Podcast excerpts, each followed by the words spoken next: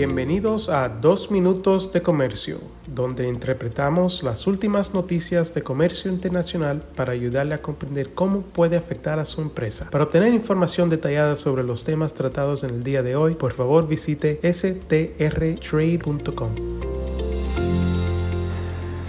Mi nombre es Juan Moreno y soy el director de regulación aduanal en el despacho de Sandler, Travis y Rosenberg. Dado que los aranceles de la sección 301 no van a ninguna parte, las empresas utilizan estrategias de mitigación. La administración Biden aún no ha dado indicios de que tenga la intención de reducir o eliminar los aranceles adicionales de la sección 301, que Estados Unidos continúa imponiendo a cientos de miles de millones de dólares en bienes importados de China. Sin embargo, hay una serie de formas probadas y legítimas para que los importadores, exportadores y fabricantes escapen o limiten efectivamente el impacto de estos aranceles. Un poco de flexibilidad e ingenio puede tener un profundo impacto en los resultados de una empresa cuando se enfrenta a una exposición sustancial al deber. Las cuatro estrategias que inicialmente recomendamos explorar cubren las siguientes.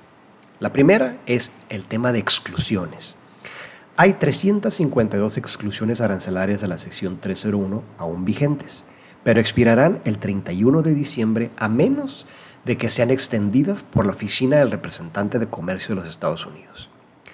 Esta oficina también renovó 81 exclusiones relacionadas con COVID hasta el 28 de febrero del próximo año y está aceptando comentarios sobre el impacto de los aranceles de la sección 301 hasta el 17 de enero. La segunda estrategia que vamos a mencionar tiene que ver con ingeniería tarifaria. Por mucho que la Oficina de Aduanas y Protección Fronteriza de los Estados Unidos se haya resistido a la idea en el pasado, los tribunales han afirmado continuamente que CBP no solo puede imponer aranceles a los bienes en su condición de importación. Esto ha llevado a los importadores de diversas industrias en las que prevalecen los derechos elevados a importar productos en formas sin terminar o embellecidas a aprovechar jurídicamente las disposiciones de clasificación que conllevan un tipo de derecho inferior o libre. La tercera estrategia que vamos a comentar es el tema de ingeniería operacional. Si no puede modificar la clasificación arancelaria de un producto importado, explore la posibilidad de cambiar su país de origen. Por ejemplo, CBP ha descubierto que el ensamblaje complejo de numerosas piezas, módulos o lo que se conoce como subensambles en máquinas dedicadas da como resultado una transformación sustancial de los componentes para que su país de origen sea donde se produjo el producto terminado. Trasladar las operaciones de China a otro país puede permitirle escapar de los aranceles más altos. La cuarta estrategia que mencionaremos es la que tiene que ver con el tema de valoración. La valoración de lo que se conoce como primera venta ha demostrado ser útil durante mucho tiempo para las industrias que han estado sujetas a altos aranceles.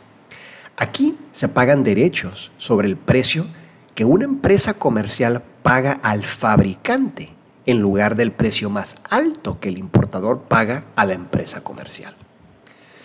Otras estrategias que vale la pena mencionar tienen que ver con instalaciones y movimientos bajo fianza, eh, el aprovechamiento también de lo que se conoce como los, los este, Foreign Trade Zones, los FTCs, ¿verdad? Y todo lo que tiene que ver con el concepto de Bonded Warehouse o movimientos bajo inbond, como se conocen normalmente en inglés. La última estrategia que mencionaré es la que tiene que ver con las importaciones bajo la sección 321. Estas son aquellas que se conocen como importaciones de minimis, este, donde el valor no excede los 800 dólares y se permite una importación al día a una persona. Así que, opciones las hay.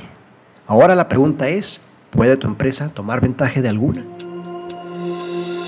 Con profesionales en nueve oficinas, Sandler Travis Rosenberg es la firma de abogados más grande del mundo dedicada a asuntos legales de comercio internacional, aduanas y exportación. Este podcast es exclusivamente para fines informativos y no constituye un servicio legal. La contratación de un abogado es una decisión importante que no debe estar basada solamente en publicidad. Pídanos que le enviemos información gratuita por escrito sobre nuestras cualificaciones y experiencia. Envíenos un correo a strespanol.strtrade.com.